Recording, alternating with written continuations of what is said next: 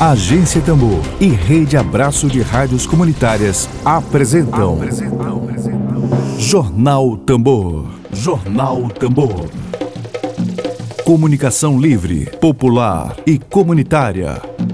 Está no ar Jornal Tambor. Jornal Tambor. Dedo de prosa.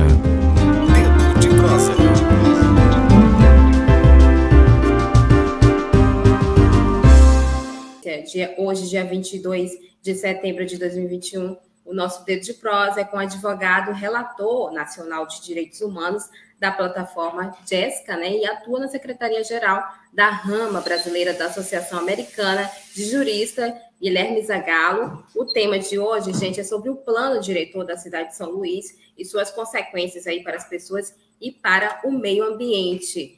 Agora sim. Agora sim. Bom dia, Agora, doutor. Bom dia, bom dia. Como é que você está? Tudo bom? Bom dia aos ouvintes. Eu estou ótima. Vamos, vamos aos. Eu estava aqui apresentando você para a nossa audiência. Já, já daqui a pouquinho, o jornalista Emília Azevedo, que também vai participar do nosso quadro Desde Prosa, vai entrar também para dar aqui a sua colocação. Eu queria dar um bom dia antecipado aqui para Enilson Ribeiro, que vai acompanhar a gente aqui pelo YouTube. Eu, Nilson, obrigada pela audiência. A Maria Célia, que acabou de entrar aqui. Bom dia, ele está tá dando bom dia para Zagalo aqui. Obrigada, Maria, pela audiência. E, e, Guilherme, vamos começar aí falando sobre o plano diretor e suas, suas consequências aí que aí enfrentado.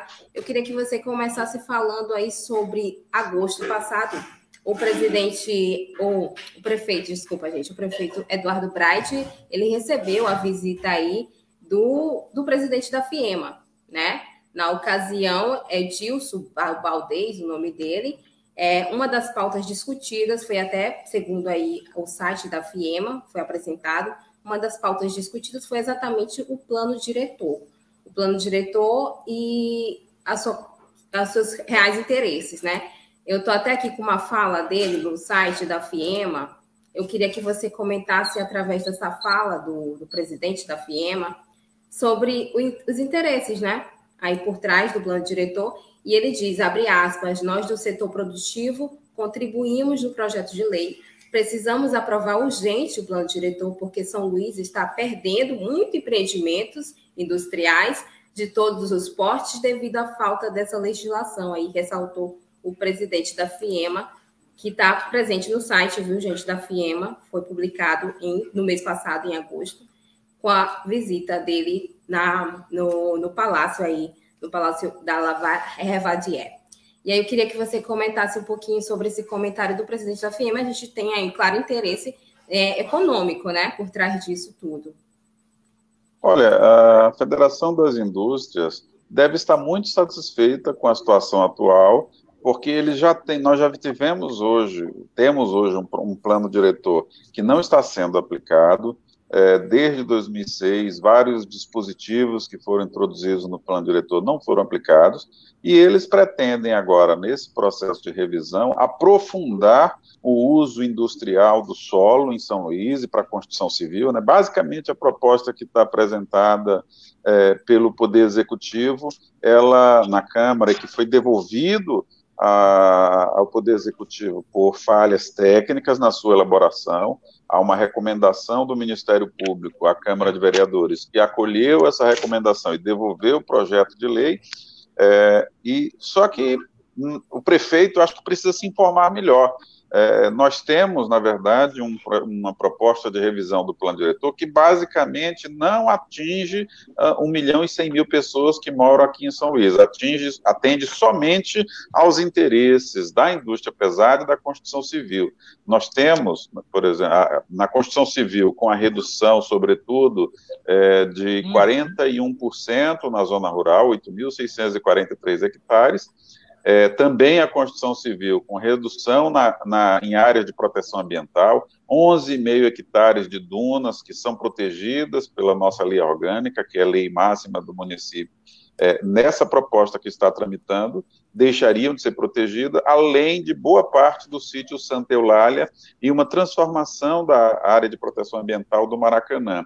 E como se isso fosse pouco, a proposta ainda prevê a redução das áreas de recarga de aquíferos. Ou seja, essa proposta que está apresentada, ela certamente não, não atende aos interesses da população. Nós já temos hoje problemas com fornecimento de água que tendem a se aprofundar, e o que a indústria está defendendo aí é que eles querem mais desse, desse, desse modelo, em troca de empregos que, sinceramente, eu não acredito. A, a indústria hoje gera isso é medido, é contado pelo sistema CAGED do governo federal.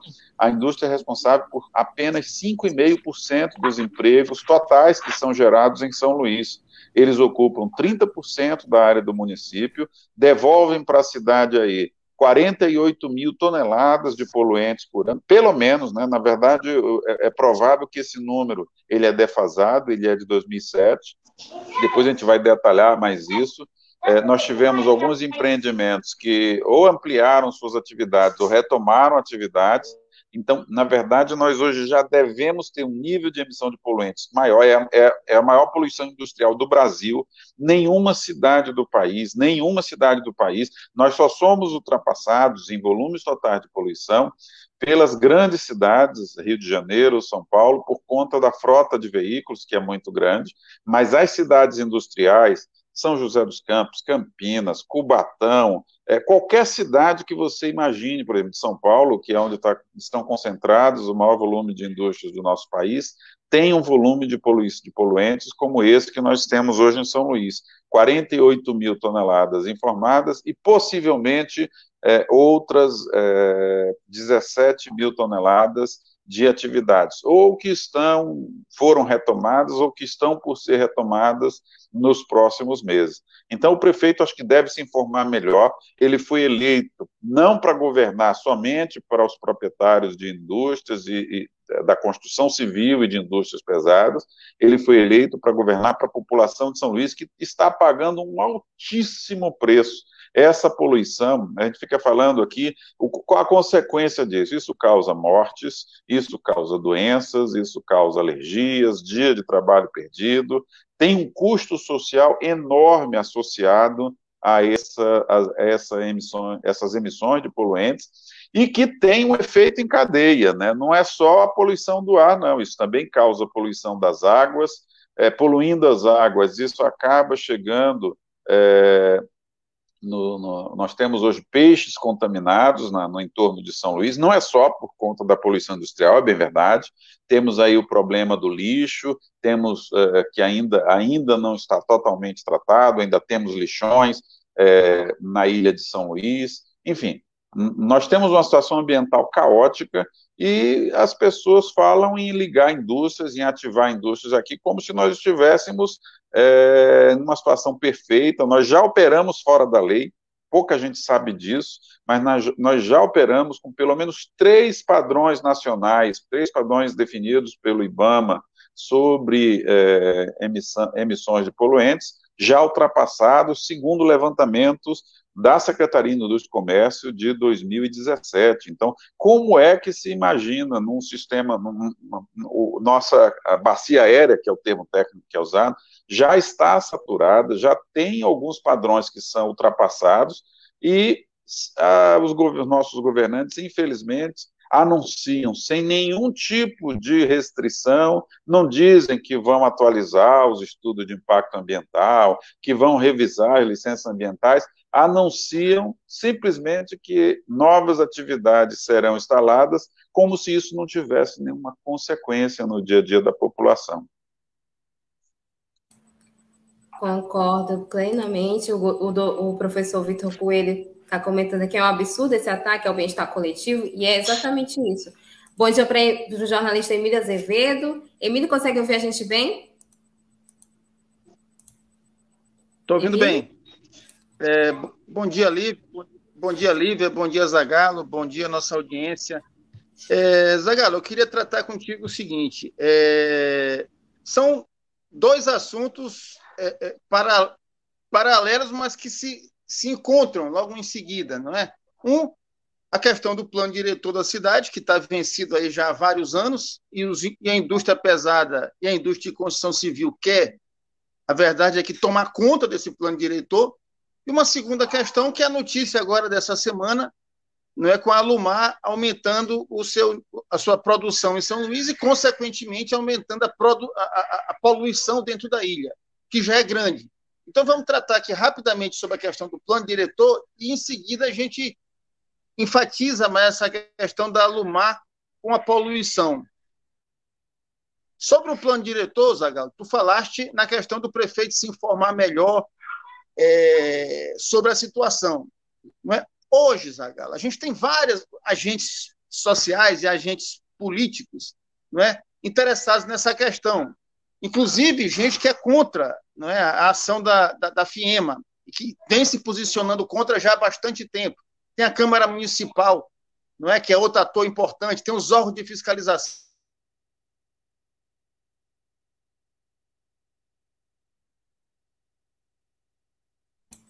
Emílio? Tá carregando aqui para mim, eu não sei se para vocês também tá, se é a minha conexão. Também, também. Também, né, é, eu, eu, eu, posso começar a falar sobre Pode esses começar, temas que ele introduz. É, olha, o nosso plano diretor, ele, a lei é de 2006 e prevê a sua revisão a cada 10 anos. É, nós deveríamos ter tido a sua atualização até 2016. Foi iniciado um processo em 2015 com ilegalidades, é, foram realizadas, chegaram a ser realizadas 13 audiências públicas, o Ministério Público identificou as, essas ilegalidades, basicamente o que, que, se queria na época? Fazer uma revisão simultânea, é, Emílio, nós estamos, eu comecei a falar um pouco do processo de revisão, como está acontecendo, é, né? Eu queria te interromper, Zagal, desculpa porque minha internet deu essa vacilada, é, eu queria saber, assim, objetivamente, o que o prefeito Eduardo Brade hoje, em 2021, pode fazer em favor de São Luís. Ele não está só nesse negócio, porque a própria sociedade eh, pode fazer uma confusão grande, a Câmara Municipal tem um poder também muito grande, mas o que está hoje no colo do prefeito em relação ao plano diretor e ao futuro e à vida na cidade de São Luís. O que o prefeito pode fazer pela cidade que ele é o responsável por administrar? Essa é a minha primeira pergunta para ti. Ele tem que cumprir a lei. É, esse processo de revisão, eu estava explicando, em 2015 foi iniciado, mas foi suspenso por uma recomendação do Ministério Público, porque é, é, estava fora da lei. Como? Estava revisando simultaneamente o plano diretor, mas principalmente, o, o principal objetivo era de revisar a lei de uso e ocupação do solo, para permitir a elevação de gabaritos, aí, prédios de até 31 andares em, em boa parte da cidade de São Luís, com todas as consequências, saneamento, sem qualquer revisão do saneamento, enfim, a gente ia conviver aí com esgoto aberto mais do que a gente já convive hoje. É, foi, o Ministério Público recomendou devolução, foi pro, voltou para o executivo, o executivo fez uma nova proposta, mas a nova proposta novamente tem ilegalidades. O Ministério Público emitiu uma segunda resolu, é, resolução, uma recomendação é, de ajustes no projeto de lei, tanto de forma quanto de conteúdo, o projeto formalmente não contém requisitos que são obrigatórios, segundo o Estatuto das Cidades, que é uma lei federal, então teria que ser ajustado, mas pra, para além dessa, o Ministério fez oito recomendações. É, então, o, o, prefeito ele tem uma ótima oportunidade de dar um freio de arrumação nesse momento, que é o quê? Que é cumprir as recomendações é, que o Ministério Público Estadual, a Promotoria Ambiental de São Luís, fez ele tem oito ajustes necessários no projeto, alguns de forma, outros de conteúdo. Se ele fizer isso, ele já está dando um grande passo é, no sentido de melhoria da cidade de São Luís. Mas, por enquanto, ele parece ter, estar preferindo ouvir somente os empresários que dizem que está tudo, tá tudo uma maravilha, que nós não temos problema nenhum, que não há nenhum problema em reduzir é, 41% da zona rural, mais de 8 mil hectares, reduzir aí, retirar a proteção de 11,5 hectares de dunas, do sítio Santa do Maracanã, diminuir a área de recarga de aquíferos, O que é isso? A gente não pode impermeabilizar o solo da cidade como um todo, porque senão, na hora da chuva, primeiro a gente tem aquelas catástrofes, né?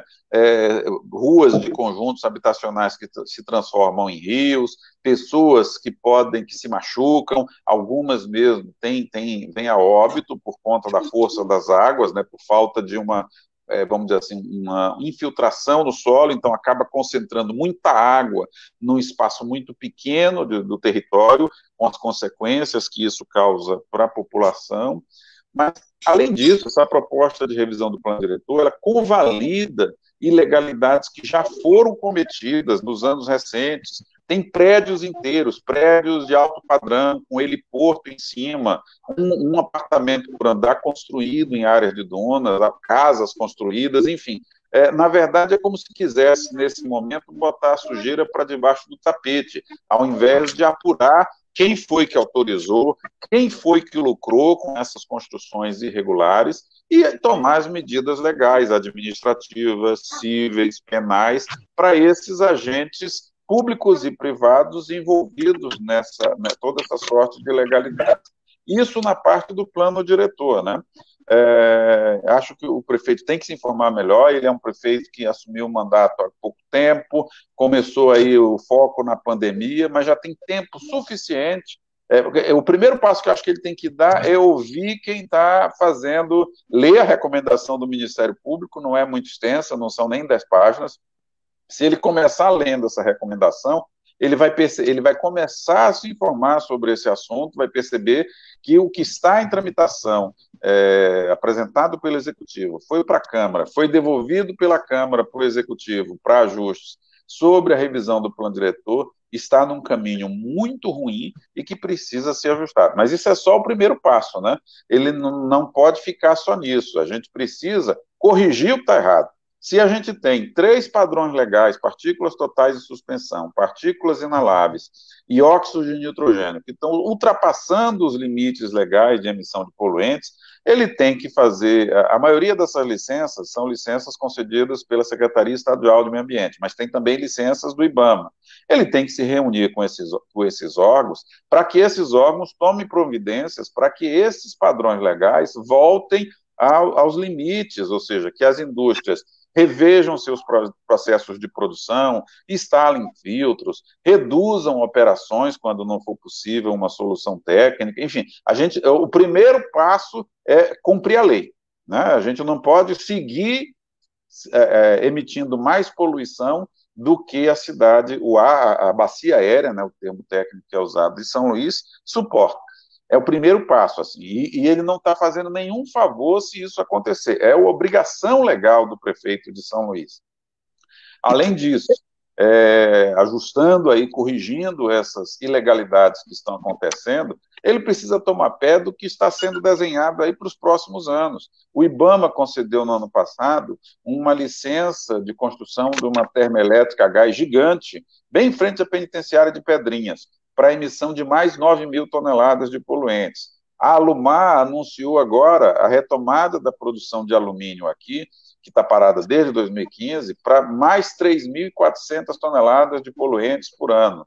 A, a Vale, é, em 2017, quando foi feito esse, esse levantamento aí da Secretaria de Indústria e Comércio, informando aí 48 mil toneladas, ela estava com a usina de pelotização parada. De 2017 para cá, essa usina retomou a atividade. Só essa usina, ela tem, ela tem potencial aí, se tiver capacidade plena de produção, né, sendo, sendo utilizada, de emissão de outras 12 mil toneladas de poluentes. Então, nós temos aí potencial é, de curto prazo, né, já teve, devemos ter tido aí pelo menos 12 mil toneladas da retomada de operações da usina de pelotização, a Alumar anuncia agora mais 3.400, e se for construída a termoelétrica da Gera Maranhão, lá em Pedrinha, serão mais 9 mil toneladas. Somando isso tudo, nós estamos falando do número absurdo de mais 26 mil toneladas de poluentes, que se somam às 48 mil toneladas que já estão identificadas. Ou seja, é, é uma coisa assim inimaginável. Nenhuma cidade do Brasil tem atividade industrial nesse volume é, e o empresariado querendo mais. Não, pode sim, é permitido. Como que pode? Isso falando das emissões, né? Não vou nem entrar ainda aqui na questão das águas, na contaminação das águas e na contaminação dos peixes. Ou seja, nós, a população de São Luís, está pagando um preço. A população de São Luís, da parte sul da ilha de São Luís, que mora ali no, no, no entorno do distrito industrial, paga um preço maior. Mas mesmo a população da região central, mais próxima às praias, essa parte mais norte da ilha, também está pagando um preço, porque nós estamos é, consumindo pescado, peixes que vêm da, da, da, dessa região que está afetada aí pela contaminação causada não só pela atividade industrial, mas sobretudo pela atividade industrial. Zagalo, é, tu te referiste a, a, várias ilegalidades, né? Todas essas ilegalidades foram cometidas, é, esse processo ilegal, esses, esses erros técnicos e, e legais foram cometidos na gestão do Edivaldo Holanda, na elaboração do projeto na gestão anterior. Confirma, é isso, né? Sim, Bem, sim, o projeto foi apresentado pelo, no mandato do, então, do, então tanto a questão... de 2015 quanto esse de 2019, né? Bem, então a, a, a, tarefa do Braide é corrigir as ilegalidades já apontadas no, pelo Ministério Público cometidas na gestão anterior do Edivaldo, do Edivaldo Holanda. Agora, o Braide ele tem um compromisso público que eu lembro bem, eu tenho isso guardado, não é? Que na campanha ele se comprometeu que não iria, e foi num, num debate na, na, Bandeirantes, acho que foi o primeiro debate logo, foi o primeiro debate na televisão, e ele disse que não mexeria na zona rural de São Luís, inclusive respondendo uma pergunta do então candidato a prefeito Pira do Pindaré. Foi no início do debate, a pergunta foi feita, ele disse: não, não vou mexer no, no, no, no na zona rural em relação ao plano diretor. Isso está dito e gravado. É uma, é uma questão. Eu te faço uma pergunta. Tu tem dito que ele está, na tua opinião, ele está ouvindo muito a FIEMA, como foi o caso do prefeito Edivaldo Holanda, que só ouvia a FIEMA. E a gente sabe, esse Zagalo, existe muita produção é é, é, é, é, de excelente qualidade, tanto na UEMA quanto na UFMA, em relação a essa questão de poluição, de, de, de, de sustentabilidade da cidade. É gente com trabalhos bastante sofisticados. E diferente da gestão do Edivaldo Holanda, se tem agora um mandato na Câmara Municipal que já mostrou o interesse de dialogar com esse setor, que é o mandato aí do, do, do, do, do coletivo Nós, que inclusive convocou reunião recente para tratar do assunto. Não seria o caso do prefeito sentar com essas pessoas e ouvir essas pessoas relativa a organizações sociais, a, a, universidade, a esse mandato de vereador que também está nessa mesma, nessa mesma posição, não seria é, é, o, o, básico, o mínimo desejável que ele sentasse e ouvisse essas pessoas para se fazer um debate pela cidade, não ouvindo apenas a FIEMA, que, pelo amor de Deus, a posição da FIEMA é contra São Luís, assim, só não vê quem não quer. Qual a tua opinião a respeito? Olha, eu acho que o prefeito tem uma oportunidade histórica ímpar. Ele realmente não tem a responsabilidade direta pelo que aconteceu até agora. As duas, os dois processos de revisão de 2015 e de 2019 foram do prefeito anterior, é, ele tem na, na, mesa dele uma recomendação de correção da proposta de revisão do plano diretor, ele tem que tomar, decidir de que lado da mesa ele vai estar, se ele vai estar do lado daqueles que cumprem a lei, e no caso dele, os seus próprios compromissos políticos, né, ele, foi ele que declarou, ninguém obrigou ele a dizer isso, ele disse em, em no debate político que não tocaria na zona rural, mas ele não adianta só ele falar isso, ele precisa. Hoje, a zona rural, que convive ali, é muito próxima, está no, no, entorno do distrito industrial, ela já vive sofrendo os impactos, ela está fora da lei, vamos dizer assim. Se você tem impacto de três, três tipos de poluentes, são só cinco poluentes que a gente tem padrões nacionais, tá? Para ter uma noção. Dos cinco que tem padrões, nós estamos ultrapassando os níveis máximos de emissões de três. É, isso não, não, não, é ninguém, é, nenhum radical ecologista que está dizendo. Quem está dizendo isso é a Secretaria de Indústria e Comércio, num inventário de emissão de poluentes que fez em 2017, órgão do governo do Estado. Então, ele, ele não precisa estar preocupado com a veracidade. Provavelmente, alguns técnicos que estudam a questão, é, e eu já conversei com vários, é, acham que o cenário pode ser ainda pior, porque alguns, assim, questões técnicas envolvidas na elaboração desse inventário é, podem dizer que, na verdade, a gente tem padrões ainda mais é, duros sendo ultrapassados, os níveis de poluentes. Por quê? É, foram usados modela na modelagem matemática de dispersão de poluentes dados de ventos que não correspondem à realidade é, qual? Basicamente, foi subestimada a ocorrência de calmarias aqui na cidade. Quando a Vale e a Lumar chegaram para se instalar aqui em São Luís, elas apresentavam estudos de impacto ambiental que apontavam a ocorrência de calmaria em 31% do tempo ao longo do ano. Quando elas foram aumentando as suas atividades, isso passou a ser um problema, porque se eles usam esses dados de 31% de calmarias, significa que você pode fazer uma poluição menor porque se você tem um tempo sem ventos, isso de, prejudica a dispersão de poluentes. Se você tem é, um ventilador grande sobre uma fonte de fumaça, essa fumaça vai se espalhar numa área maior, né? Fazendo uma comparação grosseira aqui. Mas se você não tem, o vento está paradinho, ou seja, aquela poluição, aquela, vai ficar tudo num, num, num espaço pequeno do território, limitando é, a, a, a, ocorrência a, de, de, outras emissões, enfim, limitando a atividade industrial, atividade poluente naquele território. Naquele território. Possivelmente, é, uma visão mais crítica, é, mais cautelosa da poluição de São Luís, nós teríamos uma situação ainda pior do que aquela que já está reconhecida. Mas vamos abstrair disso.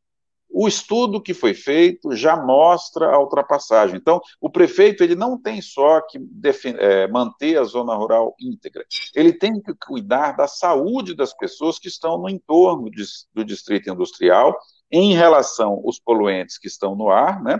E da população como um todo em relação à contaminação de águas e de peixes. Então, ou seja, é uma tarefa muito grande é, que cabe ao prefeito é, coordenar. Ele tem essa oportunidade, ele tem que decidir de que lado que ele está. Se ele está do lado exclusivamente dos empresários que querem mais lucro, é, assim, eu entendo a posição dos empresários. A gente vai ver na ANAC, por exemplo, nós temos aí mais de uma dúzia de jatinhos, aviões e helicópteros registrados no Maranhão em nome de construtoras ou de seus proprietários. A vida está muito boa para eles e eles querem ganhar mais dinheiro. É legítimo que eles defendam isso.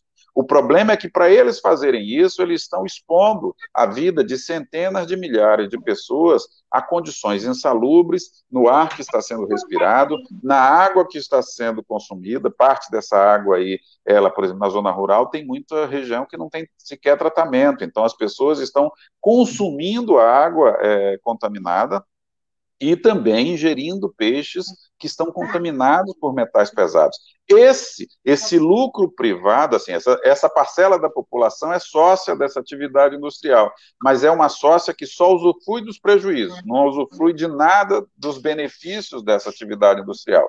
Então, acho que o prefeito tem aí uma oportunidade histórica ímpar de escolher de que lado que ele vai ficar.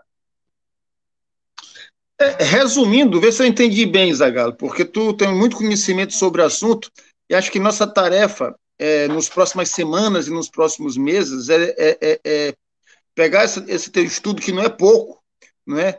Que, que, interage, eu repito, com vários estudos que são feitos na UFMA e na UEMA, o teu estudo interage com essa turma boa, é a gente tentar mostrar para a sociedade ludovicense e para as autoridades os riscos que a gente os problemas que a gente já tem e os riscos é que nós enfrentamos é, baseados no, no, no, problema que já existe. Mas em relação ao prefeito Eduardo Braide, então, pelo que tu colocaste, quer dizer, de um lado nós temos uma turma preocupada com lucro, mas que esse lucro está associado à morte e a ilegalidades, e do outro lado você tem o cumprimento da lei e a, a vida, é, é, é, a possibilidade de uma vida saudável a curto, médio e longo prazo. Essa a polaridade que nós temos, de um lado lucro, morte e ilegalidade, e do outro lado lei, leis vigentes no país. Hã? Basicamente é isso mesmo. É, é assim, só para contextualizar, por exemplo, Cubatão, que é a cidade mais poluída de São Paulo até hoje, já teve problemas no passado. Cubatão chegou a ser 70 mil toneladas de poluentes é, no passado houve um trabalho forte do poder público, é, obrigando as empresas de lá a instalarem filtros, enfim. É, não é impossível você ter atividade industrial é, em lugar nenhum. Basta que as indústrias façam os investimentos necessários para reduzir as suas emissões até o ponto. Não existe indústria com emissão zero, né? A indústria sempre tem algum impacto. Mas hoje, Cubatão, que tinha 72 mil toneladas de emissão de poluentes em 2015, é, hoje Cubatão tem 9.470 toneladas de emissão de poluentes por ano. Ou seja, é uma redução aí de caiu é um sétimo a proporção de um para sete para um, né? Você tinha 72 mil, vem para menos de 10 mil toneladas no espaço aí de seis anos de, de, de ações públicas. Obrigado. É, isso pode ser feito aqui também, mas o que está se defendendo aqui é sair das 48 mil que a gente tinha em 2017 para mais, mais 12 da Vale, que já aconteceu, mais 3.400 da Alumar daqui para o ano que vem, mais 9.100 da Gera Maranhão. Ou seja, mais 26 mil totalizando aí, nós vamos ultrapassar, é, vamos bater próximo aí de 80 mil toneladas de poluentes por ano. É inimaginável, indefensável, sob qualquer aspecto, legal, ético, moral, que isso esteja acontecendo e que as pessoas digam que isso é uma maravilha, é um espetáculo. E repito, praticamente sem geração de empregos, porque a indústria, a indústria hoje é muito automatizada. Essa Gera Maranhão, é, que está se pretendendo construir lá em frente a Pedrinhas, ela não emprega 100 pessoas. Na verdade, o número exato, eu vou até conferir, mas, salvo engano, é 64 pessoas. São tão poucas que eles conseguem, no estudo de impacto ambiental, descrever a atividade de cada um. Eletricista vai precisar de tantos, mecânico vai precisar de tantos. Não chega a 100 pessoas. Ou seja, é, é, que, que, tipo de desenvolvimento é esse? Que em troca da geração de 64 empregos, você vai emitir na atmosfera 9.100 toneladas de poluentes por ano. Nós estamos falando em toneladas, né? Os padrões legais de emissão de poluentes, eles são todos em microgramas por metro cúbico. O que é isso? é, a milionésima parte de uma grama por um metro cúbico é, é, de, de, ar, né? Uma caixa d'água de mil litros, vamos dizer assim. Você tem aí um, um metro cúbico aí. Então, veja a proporção. Nós estamos emitindo dezenas de milhares de toneladas de poluentes por ano, enquanto que os padrões legais que são monitorados são todos padrões de micrograma ou de miligramas de emissão de poluentes é, a maioria deles é na faixa de microgramas mesmo, ou seja, é, é, a, a, desproporção é absurda. E isso, esse é um debate, é um debate, infelizmente, um pouco árido, mas não é tão difícil de compreender, é simples. Está dentro da lei ou não está dentro da lei? Nesse momento, nós estamos operando no Distrito Industrial fora da lei. Então, os órgãos ambientais envolvidos é, Estado e, e IBAMA, SEMA e IBAMA, têm que tomar suas providências no sentido de, primeira providência, trazer para os níveis legais, antes de conceder qualquer nova licença, antes de permitir retomada de atividades, é, para que a gente tenha aí um mínimo de condição de saúde. Não é que a, a situação vai ficar ótima, não, as indústrias vão continuar funcionando, vão continuar emitindo, isso tem um impacto sobre a população, mas pelo menos elas vão estar dentro dos limites legais brasileiros, que são altos, viu? São antigos, são de 1990. É, hoje, a Organização Mundial de Saúde, por exemplo, recomenda padrões muito mais é, rígidos, mais baixos do que os padrões que estão em vigor no Brasil. Mas não estamos nem discutindo isso. A gente quer cumprir esse padrão de 1990 que permite ainda muita poluição, que pelo menos isso aconteça aqui na nossa cidade. Microfone, Emílio. Deixa eu abusar de Zagalo aqui mais um, um pouquinho. Primeiro, é, é dar aqui uma explicação para a nossa audiência e para o próprio Zagalo é que agora, depois de todo esse processo de pandemia, a gente só vai voltar para a nossa sala agora em outubro, né? Então a gente não parou nem um dia na pandemia, mas numa comunicação meio de guerrilha, tendo que fazer Lívia fazendo da casa dela lá no Maiobão, eu estou aqui numa, numa, numa, outra casa, que fora da minha casa nesse momento, que não tem uma internet tão boa, é, mas estamos voltando agora em outubro, já todo mundo vacinado e ainda mantendo o distanciamento necessário, para uma internet é, comercial, né, uma internet empresarial que é de padrão melhor. Mas vamos voltar aqui para São Luís, que o problema é bem maior do que a nossa internet. É, Zagalo, é, pelo que tu colocaste, é, tem a questão do volume de poluição, as violações, não é? E quando tu fala de fora da lei, são duas coisas distintas. Nós estamos. O, o, o distrito industrial está operando fora da lei hoje, inclusive a Lumar aumentando a sua produção num distrito industrial que já está ilegal. Então, a Lumar já está dentro de, um, de, um, de, um, de, um, um, uma área que está operando ilegalmente e anuncia o aumento da produção que teria que ser menor. Isso é um aspecto. E o plano diretor, que também cometeu no mínimo oito infrações, que eu vou chamar aqui de graves. São duas ilegalidades que estão tá no colo aí da Câmara Municipal e principalmente do prefeito, da Prefeitura, e mais precisamente do prefeito Eduardo Braide. É, tu participa hoje, Zagalo, de um, de um movimento é, que foi fundamental para que Edivaldo Holanda não cometesse uma barbaridade junto com a FIEMA na gestão anterior, que é o Movimento de Defesa da Ilha. Né? Em cima do que já foi colocado aqui, é, em matéria de poluição, se tu quiser detalhar um pouco mais a questão de peixe, de água, de rio, de ar, mas em cima dessa poluição, não é, que é enorme, que a população precisa saber que isso representa doença, representa morte, hoje e no futuro, numa escala ainda maior, se não for feito o chamado freio de arrumação, para usar tuas palavras. Mas o que nós queremos? É? O que é que esse movimento de defesa da ilha quer e o que a sociedade, mesmo a parte que não que não está por dentro do assunto, o que, que ela pode pleitear, não é? no curtíssimo prazo, já que o nosso plano diretor está vencido já há bastante tempo? Olha, eu acho que a prefeitura tem que assumir a liderança desse processo porque como as licenças são fragmentadas, algumas são de âmbito estadual, outras são de âmbito federal, muitas vezes esses órgãos tendem a, a, a se fingir de mortos, né? Não, o problema não é com a minha licença, a minha licença foi concedida dentro da lei.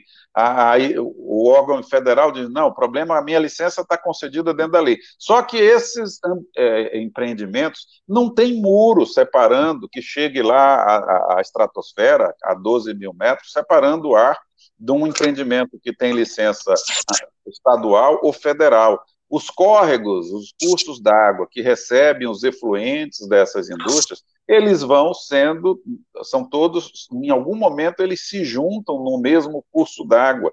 Então, acho que essa liderança cabe à, à, Prefeitura de São Luís, que é quem tem, quem governa o território, quem tem que ter essa preocupação. Tem uma Secretaria de Meio Ambiente, que não é ela a responsável pela concessão de licenças no distrito industrial, mas é ela que acaba tendo que lidar com os problemas de saúde que são causados para a população por conta é, dessa, desses, tanto das ultrapassagens dos limites legais dos poluentes, né, como dos, dos, da contaminação de águas. Nós temos contaminação de águas superficial e subterrânea. Ali na região dos, do Cajueiro, por exemplo, que é vizinha da, da termoelétrica Itaqui, de propriedade da Eneva, nós temos hoje contaminação de águas é, é, por chumbo e vanádio, que são dois metais pesados, dois metais que nós não temos aqui na ilha, ou seja, não é coisa que apareceu é, no subsolo daqui por alguma formação geológica, e se isso aconteceu é por conta de ação humana, pode ser uma parte por, por manuseio inadequado de, de, lixo, pode ser, e sobretudo pela atividade Nós temos hoje muita queima de carvão mineral na ilha de São Luís. Nós temos a termoelétrica da Eneva, lá de 360 megawatts de energia, ali juntinho do porto do Itaqui, que queima carvão mineral. Nós temos a Vale, com a sua usina de pelotização, queimando carvão mineral. Nós temos as caldeiras, gigantescas caldeiras da Alumar. A Alumar tinha duas fábricas aqui em São Luís, tem duas fábricas aqui em São Luís. Uma que a gente pode considerar de grande porte, que é a responsável pela maior parte da poluição, que é a, a, a, a fábrica de produção, a refinaria, né? É um processo químico de transformação de bauxita em alumina, que é um pó branco, com o uso de muita soda cáustica, essa refinaria, ela, ela emite, por exemplo, para a atmosfera 9.885 toneladas de poluentes por ano. E a redução, que é um processo físico, é uma fábrica separada, diferente, basicamente é colocar energia elétrica em cima desse pó branco, que é alumínio, dar um curto-circuito e transformar isso em alumínio, aí com 900 graus de temperatura, né, que o líquido fica no momento desse curto-circuito, com emissão de 3.422 toneladas de poluentes, é, se for reativada. Possivelmente, é, as emissões da Alumar também têm uma polêmica técnica, podem ser ainda maiores. Há uma dúvida muito grande se ela informa por completo as suas emissões de dois gases, é, os óxidos de nitrogênio e monóxido de carbono. Mas não vou, não vou cansar a audiência com essa questão mais técnica. Vamos trabalhar só com o que foi registrado pelo governo do estado no seu inventário. É, a Alumar sozinha, das 48 mil toneladas de emissão de poluentes em São Luís, 13 mil são de responsabilidade da Alumar. Então, ou seja, ela tem uma parcela significativa. A gente hoje tem alguns estudos recentes, é, por exemplo, produzidos pelo, pela CPRM, que é um órgão do governo federal, que indica que a região da Alumar ali, por exemplo, está com, com níveis de sulfatos nas águas dos aquíferos, né, no subsolo, é, é, muito elevados, acima dos padrões legais, enfim. Quando a gente entra na parte técnica, a situação é muito, muito crítica. Quando a gente vai ver, por exemplo, a situação dos peixes, é, pesquisas, são dissertações de mestrado que foram apresentadas na UFMA e na UEMA, mostram que nós temos hoje pescada amarela, pescada branca, o bagre, guribu, a tainha, com níveis de chumbo muito, mas muito superiores aos limites legais. É, níveis de cobre também muito elevados, e nós que estamos, estamos consumindo esse peixe, o nosso sistema digestivo ele não foi feito para colocar para fora essa, essa, esses metais pesados. Então, eles são cumulativos, a, maior parte deles, pelo menos, fica no, no, no corpo de animais, né, não só nosso, a população que aqui vive, mas os animais domésticos. Às vezes nós consumimos os animais domésticos também e acabamos, enfim, é um, é um efeito em, em cascata na, na, na, cadeia alimentar, né? E vamos ter aí ao longo das décadas, ao longo dos próximos anos, certamente doenças já estão acontecendo, mas vão se intensificar porque isso é cumulativo, né? Eu vou, a gente vai adquirindo uma grama hoje, meia grama amanhã, meio micrograma amanhã, em determinado determinado momento isso vai ultrapassar os limites é, de ocorrência de doenças, e aí o volume de doenças causadas por esse tipo de contaminação por metais pesados nos peixes vai começar a ser mais visível é, e as pessoas vão reclamar. Só que aí é muito tarde, né? A gente não tem, por exemplo, água subterrânea que já foi contaminada, muito difícil, muito caro de se fazer uma, uma limpeza, vamos dizer assim, né? O nome técnico não seria esse. É, contaminação de peixes também leva muito tempo. É possível? É. Isso já aconteceu em outros lugares no mundo, aquela doença de Minamata no Japão, é, que era basicamente pelo consumo de peixes, só que há necessidade de investimentos muito altos, um tempo enorme para que o poder público possa é, coordenar essas atividades. A gente tem que agir nesse momento para que isso pare de acontecer. Primeiro passo é que as indústrias sejam chamadas é, e eu acho que essa, essa coordenação cabe ao município, é, sejam chamadas à razão para cumprir a lei. A gente não pode seguir aí, é como se fosse, nós fôssemos um depósito infinito de poluição, de, de, de, de tudo que não presta, de poluentes, efluentes, ruído, até isso, né? Determinados locais a população convive com nível de ruído maior do que o, o, os padrões legais. Isso significa, a médio e longo prazo, os problemas auditivos que vão acontecer nessas populações, com dificuldade das pessoas conseguirem empregos, enfim. É, é, é, a convivência com a indústria pesada é uma convivência muito difícil, muito, muito difícil, e hoje esse preço está sendo pago pela população é, com muito pouca informação sobre isso. Né? As pessoas têm uma redução da expectativa de vida, da sua qualidade de vida, e não conseguem associar que é esse vizinho, esse vizinho incômodo na indústria pesada que está causando esse tipo de, de, de, de, de problema. É, esse tema, embora pareça um tema árido, ele é um tema necessário, então é importante que nós tenhamos aí os atores políticos envolvidos na Câmara de Vereadores, alguns, no, no mandato passado, por exemplo, na legislatura passada, é, muitos vereadores não declaravam, mas quando a gente começava a conversar, mostrar o que estava acontecendo, eles exprimiam reservas muito grandes em relação a esse projeto de lei que foi encaminhado pelo Executivo. No mandato atual, dos, alguns desses vereadores que tinham essas ressalvas, vamos dizer assim, essa preocupação com o que está acontecendo com a nossa cidade, alguns deles foram reeleitos, Outros que chegaram agora já têm manifestado essa preocupação.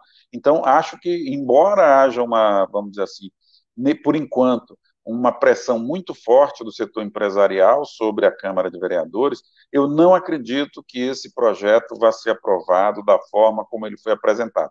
Até mesmo porque, se o executivo insistir no projeto como está, certamente isso vai gerar uma judicialização, o prefeito vai acabar respondendo, porque ele tem a oportunidade de consertar, né? Se ele devolver do jeito que está, ele se passa, o que, o que não tinha a ver, não era culpa dele, né, vamos dizer assim, ele passa a ser cúmplice desse, no mínimo conivente, é, e pode vir a responder aí por demandas é, judiciais movidas pelo Ministério Público e pela sociedade civil.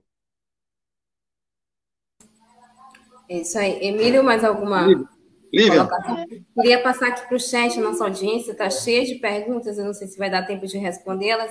É, o doutor Zagalo, é, queria dar menção aqui ao Hugo Rodrigues, que diz, bom dia, Rádio Tambor, a rede de comunicação popular mais combativa da ilha, parabéns pelo trabalho, Emílio, Regiane, Lívia, Flávia e Igor, obrigada, viu, Hugo?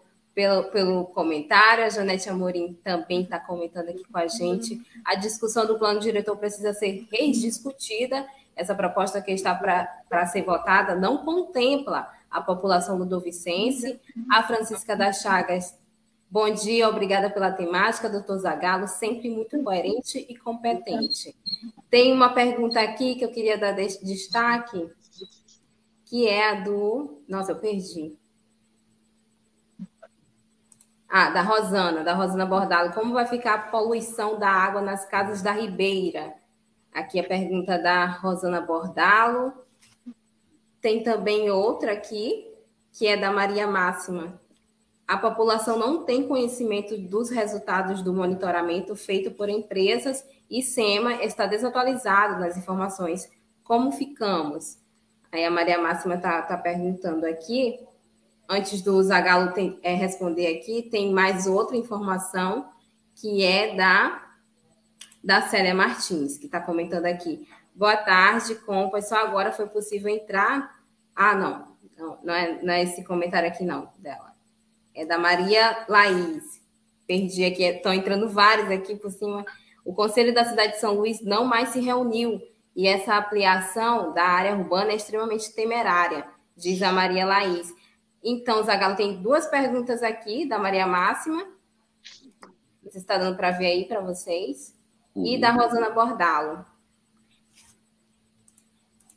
É, olha, é, sobre esse, esse é, o resultado do monitoramento, na nossa legislação, o monitoramento ambiental, ele é, em grande parte, primeiro, uma responsabilidade dos empreendedores. O regime é de automonitoramento cabendo a essas empresas encaminharem os relatórios que são produzidos, é, que elas têm que fazer o monitoramento das suas emissões de poluentes, efluentes, ruído, e periodicamente é, é, informarem ao órgão ambiental para que aí ele adote providências é, que são cabíveis. É, olha, a, até onde eu sei, é, esses relatórios são produzidos, viu? A gente está num problema que não é nem tanto das empresas não prestarem as informações, as informações são prestadas. O que falta é a ação do poder público no sentido de, pera lá, você está informando aqui que está tendo ocorrendo ultrapassagem desses padrões ambientais é, o, qual a providência que você adotou? É, vamos fazer uma revisão da sua licença ambiental durante um determinado período, até que essas medidas sejam tomadas, no sentido de redução da sua, do seu limite de produção, para que você cumpra novamente. Então, acho que falta mais é, essa. É, as providências legais cabíveis que o poder público deveria tomar em relação automonitor, esses relatórios de automonitoramento. Mas não é só isso, né? Nós precisamos também ter uma rede pública, exemplo do que existe em São Paulo, Espírito Santo, Rio de Janeiro, algumas cidades de Minas Gerais. Hoje nós dependemos é, dos relatórios que são produzidos pelas empresas, que tem um problema. Qual é o problema? Eles são relatórios enviados posteriormente à ocorrência dos problemas. Então, a gente não tem, o poder público não tem nenhuma ação efetiva de monitorar, opa, começou a acontecer aqui uma ultrapassagem, chamar os atores envolvidos, o que foi que aconteceu, é, e tomar medida imediata. Ele vai receber meses depois ou anos depois um relatório de automonitoramento, quando o problema já aconteceu, já foi resolvido ou não foi resolvido, então, nós precisamos ter uma estrutura forte de monitoramento dos poluentes, que é o que está no ar, né, dos efluentes, que é o que é lançado nos rios pelas indústrias, é, dos peixes, né, monitoramento com do, do, do, o que, que está acontecendo, um monitoramento permanente é, das águas, ou seja, isso tudo nós não temos hoje, nós não podemos trabalhar só com o que a legislação é, recomenda inicialmente, que é o automonitoramento pelas empresas. Isso dá para fazer quando você tem uma atividade industrial pequena, impactos pequenos. No nosso caso, cidade mais poluída do ponto de vista da poluição industrial do país, não dá para ser assim. O poder público tem que estar na liderança com redes próprias de monitoramento para se antecipar. Antecipar não, porque ele não vai prever o que vai acontecer, mas no momento em que acontecer, ele perceber o que está acontecendo e adotar medidas corretivas imediatas para que a população não sofra os impactos. É, vou dar só um exemplo aqui. Houve um determinado momento, nós temos um padrão de emissão de poluentes, de poeira, que é 240 microgramas por metro cúbico. Houve um determinado momento aqui, alguns anos para trás, aí, no passado, em que nós tivemos, em alguns dias, o padrão legal ultrapassado é, para o nível de 5 mil microgramas. 5 mil microgramas é meio grama de poluição. É, ou seja, é, é, é 20 vezes mais do que o padrão legal desse tipo de poluente. E isso só foi ser dado conhecimento meses depois, quando o relatório foi encaminhado para a SEMA. É, na época, era essa empresa especificamente é monitoramento estadual. Então, ou seja, o, o, poder público não teve nenhuma ingerência, adotou medidas no momento em que aconteceu, o que foi que aconteceu, quebrou algum equipamento, você tem que parar a sua, sua operação enquanto você não consertar, ou seja, não se sabe se a empresa fez isso, quando fez isso, simplesmente isso passou batido e a vizinhança dessa, essa, essa era uma cimenteira é, a vizinhança dessa cimenteira teve que conviver durante alguns dias e semanas com uma, uma poeira nas suas casas simplesmente é, absurda, que com certeza teve seu preço. Esse preço foi pago. Pessoas adoeceram, pessoas foram perderam um dia de trabalho, foram para o hospital, enfim, todo o custo social e de saúde que esse tipo de, de ocorrência causa. Então, precisamos disso, com urgência, né, para ontem para ontem mesmo, a Francisca Chagas está comentando aqui, falta de sensibilidade ecológica e responsabilidade social também. A Rosana Bordalo está falando aqui, Braide está pronto para abraçar os empresários. E a Maria Célia tá, traz uma informação aqui super importante. Segundo trabalhos científicos da UEMA e da UFMA, o número de moradores da zona rural com câncer é muito grande e resultado principalmente da, da poluição da Alumar e da Vale. Aí a Francisca Chagas também está comentando. Esperamos que Bright fique do lado certo, senão perderá muito com a falta de cumprimento de sua palavra dita em campanha. E diz mais a Rosana Bordalo: o meio ambiente não merece tanta poluição. Quem também está comentando aqui com a gente é também a Rosana Mesquita. Ah, ela faz uma pergunta, Zagalo. Zagalo tem estudos sobre as empresas de adubos químicos ao longo da BR-135, próximo à Vila Maranhão? Oh, certamente, essas empresas são é, empresas de fertilizantes, elas recebem é, por importação, né, o Brasil ele é basicamente um importador de fertilizantes, ele tem uma pequena produção nacional, então são desembarcados de navio, e esses granéis são manuseados é, você tem o produto comercial, geralmente são misturas né, dos principais componentes, nitrogênio, fósforo e potássio. É, alguns desses, desses, desses é, fertilizantes, por pela característica química deles, eles não só a poeira deles faz mal para o entorno, para as pessoas, para os trabalhadores diretamente, né? Eleva a pressão, no caso de sais como o potássio. É, se há uma chuva e as pilhas desses minérios, desses produtos, não estão devidamente protegidas, a água acaba levando uma boa parte dessa, dessa, desses vamos dizer assim, dos resíduos da produção desses fertilizantes, nessas misturadoras, essas empresas, elas basicamente elas misturam esses produtos e, fornecem para a agricultura, né, para agricultores.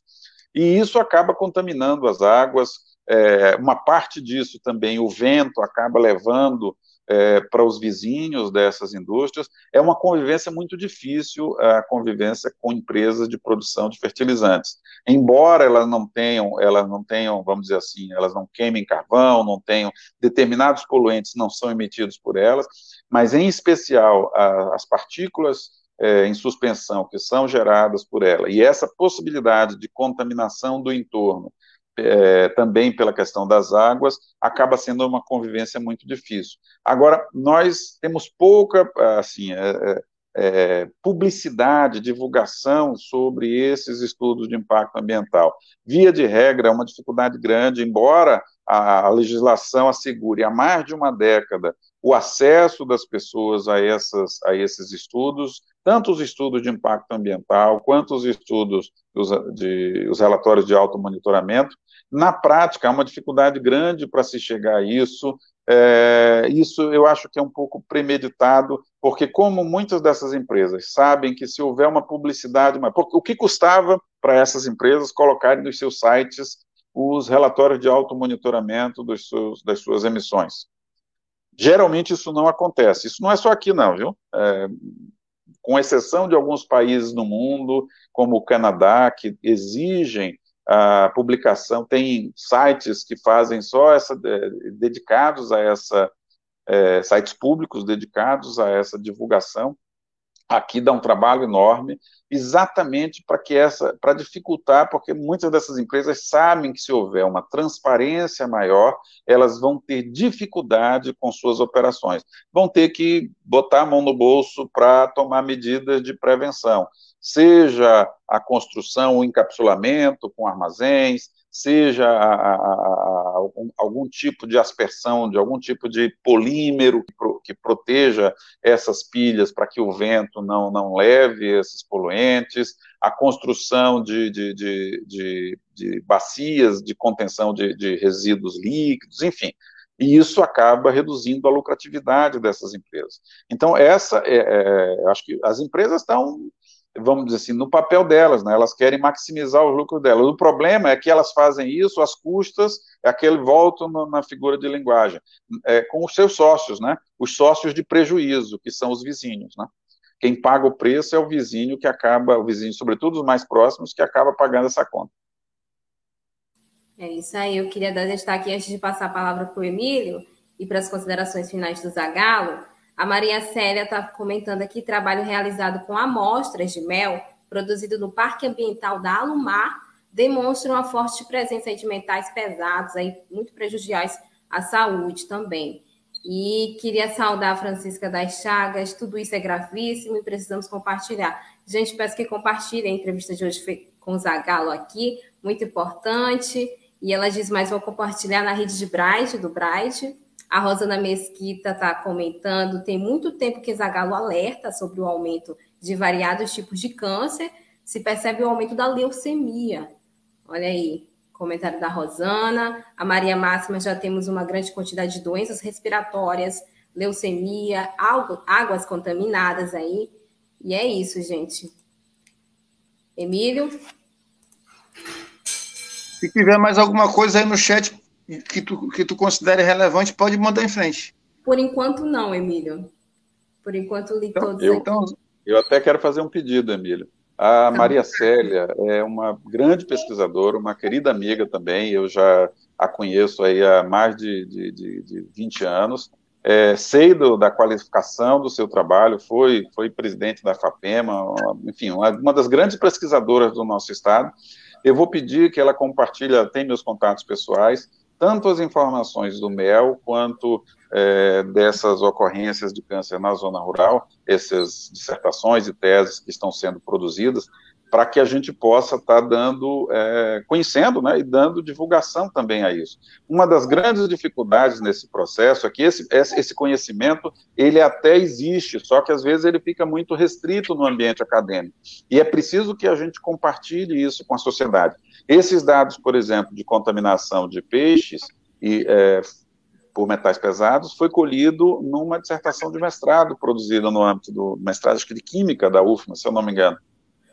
Então é importante, acho que a academia fazer essa, essa, essa aproximação maior também com os movimentos sociais e com a cidade de um modo, de um modo geral, né, é, participe mais do debate político sobre esse tema importante que é uh, o, o, no que a nossa cidade está se transformando. E não é uma, uma imagem bonita, viu? Infelizmente, é, embora não, não, não é querer falar mal da cidade, mas as gestões sucessivas é, nos colocam numa zona de sacrifício, em que o suposto desenvolvimento, para poucos, né, como já vimos, 5% só dos empregos são, são, são gerados pela indústria, acabam nos trazendo aí uma série de, de, de consequências que acabam atingindo a população como um todo, consequências negativas, né? A Rosana Mesquita, ela está comentando aqui, esse ano não se teve produção de caju atribuímos ao grande nível de poluição, olha só. E a Janete Amari, Amari está comentando que cidade iremos deixar para as próximas gerações. Deixa aí registrado o comentário da Mari. É. Infelizmente, infelizmente, o comentário da Mari é muito feliz, porque a gente tem que se preocupar com as próximas gerações, mas infelizmente os danos que já foram causados atingem as atuais gerações, atinge atualmente a população de maneira dramática, né? Está se falando de metal pesado em peixe, uma cidade onde se consome muito peixe, quer dizer, as pessoas estão comendo veneno aí diariamente. É muito grave o que está acontecendo e precisa, como o Jagalo colocou, realmente de um freio de arrumação. E o prefeito Eduardo Braide está no meio da roda, assim, ele está é, é, é, tem uma, a história uma oportunidade histórica, né? E a história vai lhe julgar, inclusive a curto prazo, sobre o que ele fizer de bom ou de ruim. Que a gente espera que ele faça alguma coisa de bom. Lívia? Queria pedir as considerações finais, Emílio, para Zagalo.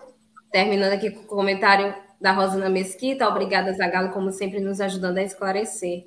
Queria agradecer a tua participação aqui, Zagalo, e pedir as suas considerações finais para a nossa audiência. Olha, eu faço um, minha consideração Zagalo, final é basicamente um pedido. Só te interromper, Zagalo. É, é, desculpa aqui te interromper, é, mas numa uma pergunta que eu tive anteriormente, tu acha que é importante que o prefeito sente com esse setor da sociedade que tem pesquisadores, que tem juristas, que tem organizações sociais, enfim, comunicadores, que ele ouça esse lado que está aí trabalhando há muito tempo é, nessa, nessas questões fundamentais para a cidade. É exatamente esse o pedido, o único pedido que eu ia fazer, que a gente tenha, que o prefeito de São Luís, ele, ele converse com os movimentos sociais, com, com os técnicos que estão, que estão, nós devemos cuidar de São Luís para esses pequenos que estão aí, que nos alegram, que nos enchem de vida.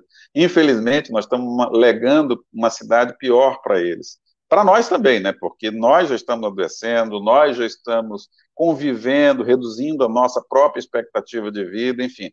Ah, não é só o futuro que está sendo atingido, o presente, como você bem disse. Mas o pedido que eu queria fazer ao prefeito é isso: que ele receba os vereadores, os técnicos, é, ou o Ministério Público. É, é ele, ele pode escolher com quem ele, ele, ele, ele vai. Tem muita gente boa que pode estar tá colocando, vamos dizer assim, uma visão complementar do que está acontecendo. Que ele não converse só com os representantes da indústria pesada, muitos dos quais sequer residem em São Luís, eles estão defendendo os interesses deles, é legítimo, só que esse interesse pessoal não pode prevalecer sobre o interesse da maior parte da população de São Luís.